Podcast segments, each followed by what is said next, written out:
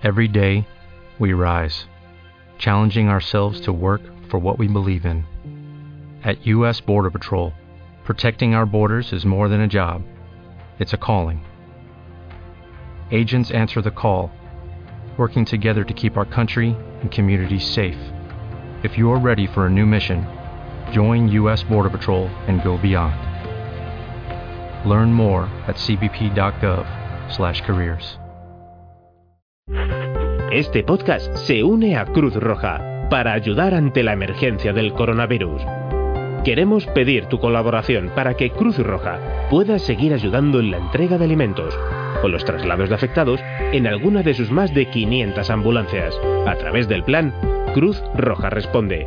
Entra en www.cruzroja.es barra coronavirus y ayúdanos.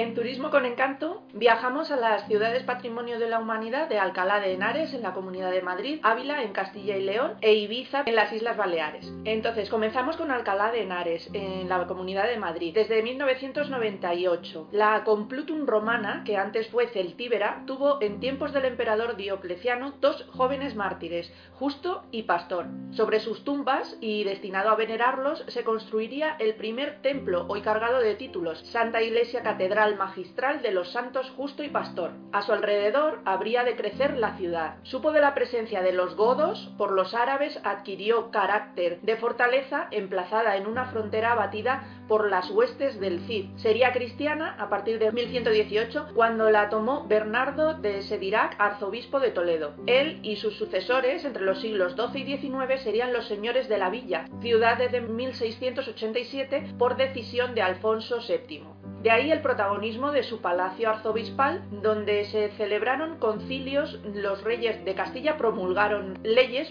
el ordenamiento de Alcalá en 1348, Isabel la Católica se reunió con Cristóbal Colón en 1486 para conocer sus afanes de descubridor de nuevos mundos. En 1499, el cardenal Cisneros, gracias a las bulas del Papa Alejandro VI, eh, creó la universidad, lo que transformaría la ciudad. Es muy conocida por la Universidad de Alcalá de Y en gran medida a los hombres del siglo XVI. En la Universidad de Alcalá de Henares se gestaría la transición del medievo a la edad moderna. A partir de su primer recinto, el Colegio Mayor de San Ildefonso, que es actualmente la sede del rectorado, los colegios menores hasta 40, conventos, monasterios e iglesias, configurando el perfil de la ciudad, faro de la inteligencia y el saber, que habría de iluminar los nuevos tiempos de un mundo de ampliados horizontes.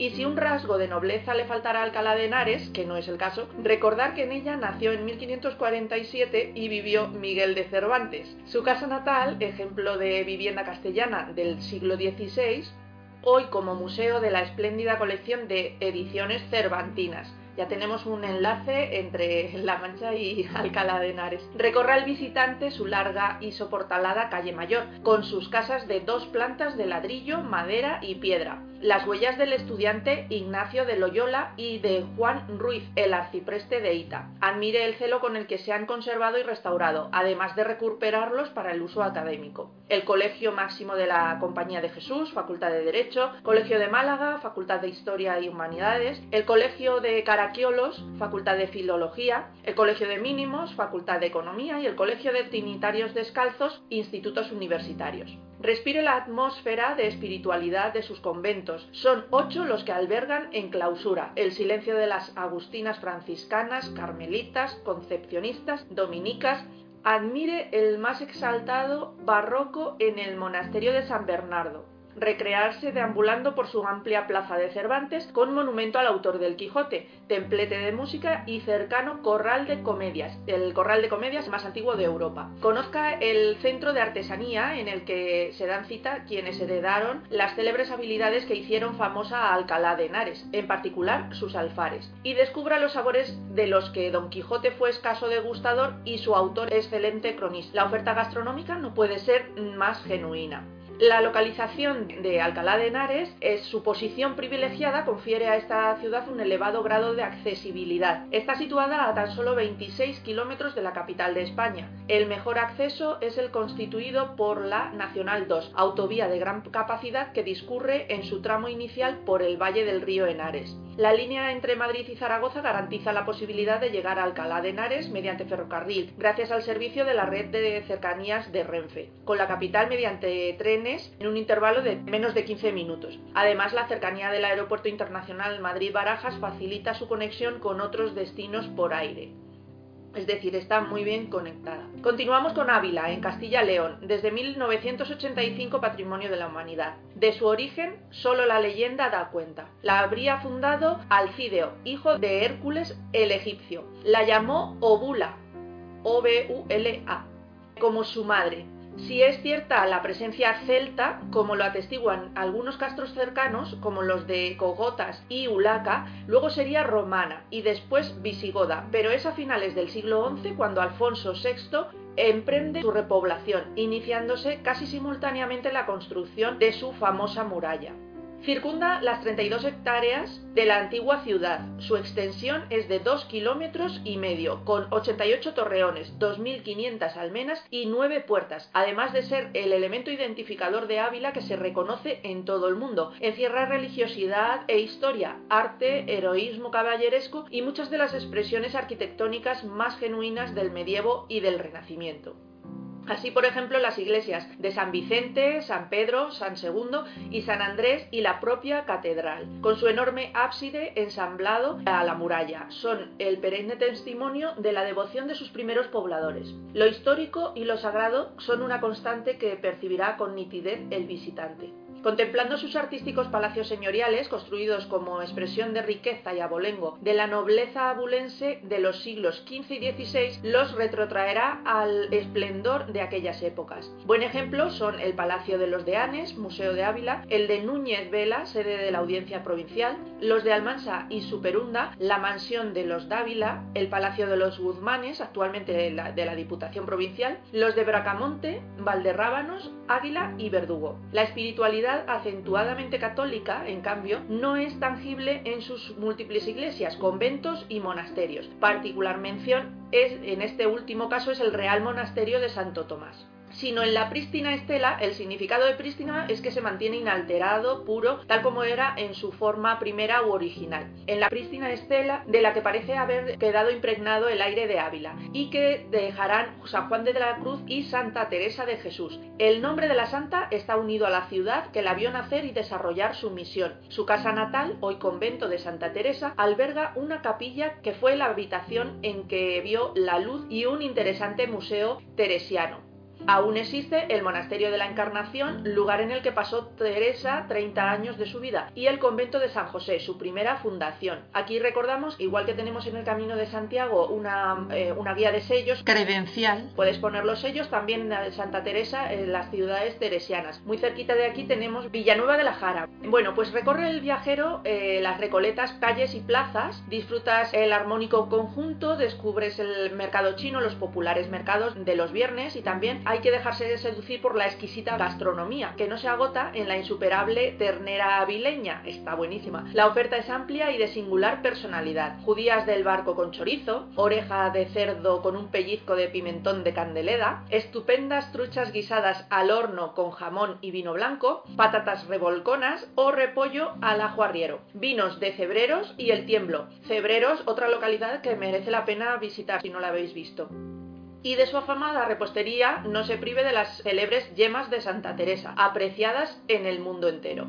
La localización de Ávila en la comunidad de Castilla y León tiene su acceso muy cómodo y se puede efectuar de múltiples formas, teniendo en cuenta la proximidad que tiene a Madrid, con tan solo 115 kilómetros. Por carretera las posibilidades son tan variadas como orígenes tenga el visitante, si bien todas cuentan con condiciones que, a pesar de lo tortuoso que puede ser el trazado en ocasiones, al atravesar sectores de montaña, permite disfrutar de una conducción segura. Por ejemplo, desde Toledo hacia Ávila, pues es muy bonita forma de llegar, segura como precioso el entorno. Por el norte el acceso está garantizado dada la proximidad de las carreteras nacionales 601 y 6. Esta última eh, convertida en autovía, la autovía A6, que se prolonga a través de la autopista AP51 hasta el interior de Madrid. En dirección este-oeste, el acceso es también variado y cuenta con la paradoja de conectar Ávila con cuatro de las 13 ciudades patrimonio de la humanidad. Por la Nacional 110 se puede llegar desde Segovia a 67 kilómetros y desde Cáceres 229 kilómetros, si bien este último caso después de un trayecto sensiblemente más largo y no directo. En sentido contrario, Ávila está conectada a través de la Nacional 501 con Salamanca, 97 kilómetros, es muy fácil llegar a Salamanca, y mediante la Nacional 403 con Toledo, 137 kilómetros, la que he mencionado yo antes, que ahora puedes ir por autovía, la 40. Continuamos con Ibiza, en las Islas Baleares. Ibiza en 1999 fue patrimonio de la humanidad. Cuando el Mare Nostrum era el mundo conocido, ya el hombre había asentado sus dominios en la isla. Los griegos la denominan Eivisa, e-I-V-I-S-S-A. Forma junto con Formentera las islas Pitiusas, es decir, las de los pinos. Aunque los fenicios, adoradores del dios Bes, le impusieran en su homenaje el nombre de Aiboshin cuando en ella se establecieran seis siglos antes del nacimiento de Cristo. En Sacaleta, al sudoeste de Ibiza, quedan restos visibles de su presencia. Ya asentados en la bahía de Ibiza, la ciudad creció con población púnica procedente de Cartago. Luego se impondrían los romanos y le sucederían seis siglos después los vándalos y bizantinos, de cuya dominación existen algunos registros. Tras un periodo oscuro entre los siglos VII y IX, los árabes ocupan la ciudad y la isla desde el año 902 y pasan Yavisá. Sería cristiana y catalana en 1235, cuando en nombre de Jaime I la conquistaron el arzobispo de Tarragona Guillermo de Montgrí junto a Pedro de Portugal y Nuño Sanz. Concluida la guerra de sucesión, en la península, con la victoria borbónica, pasó a ser Ibiza mero concejo municipal, cuyos miembros serán designados por la corona, que también impuso el lenguaje castellano. Tal sucesión de tan diversas culturas durante más de dos milenios han determinado la personalidad ibicenca, tanto de su extraordinario patrimonio histórico, monumental y arqueológico, como de sus propias gentes de espíritu convivencial y pacífico, sabias conservadoras de sugerencias y del estable equilibrio entre ese patrimonio y el medio rural.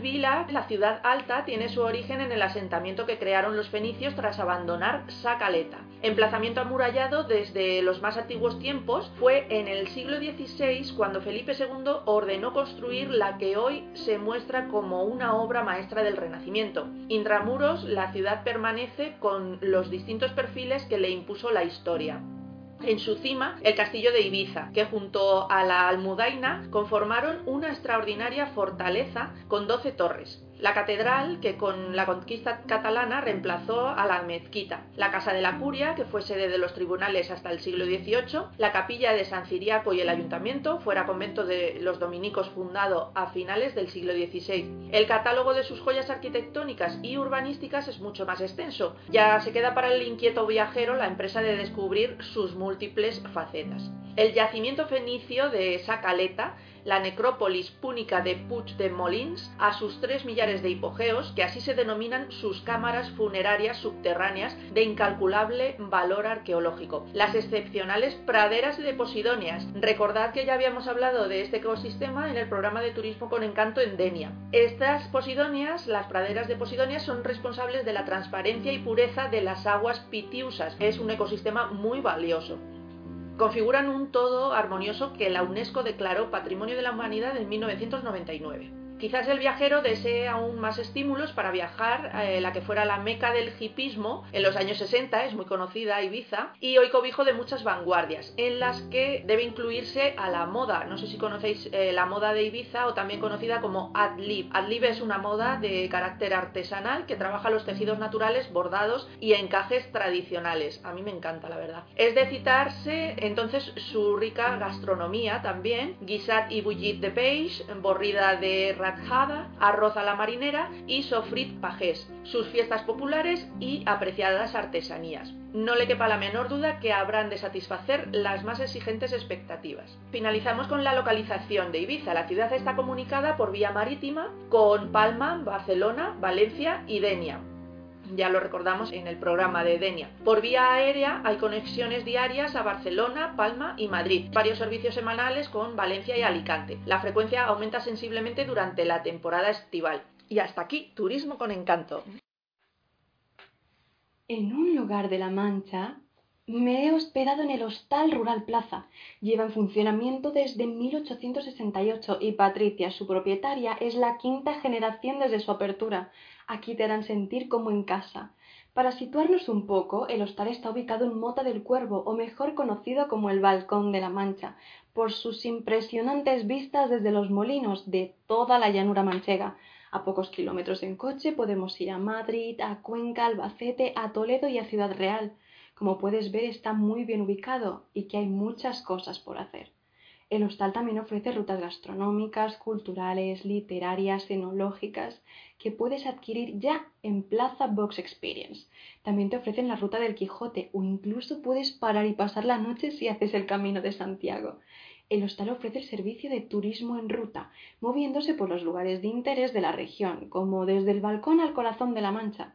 Así que si quieres desconectar y Ay, darte un respiro. Vente a La Mancha, ven a Mota del Cuervo e instálate aquí, en el Hostal Rural Plaza.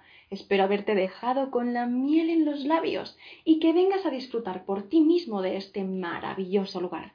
No olvides seguirlos en sus redes sociales y así te enterarás de todas sus novedades. Desde el Balcón de la Mancha te ha informado Katy Sánchez Aguilar.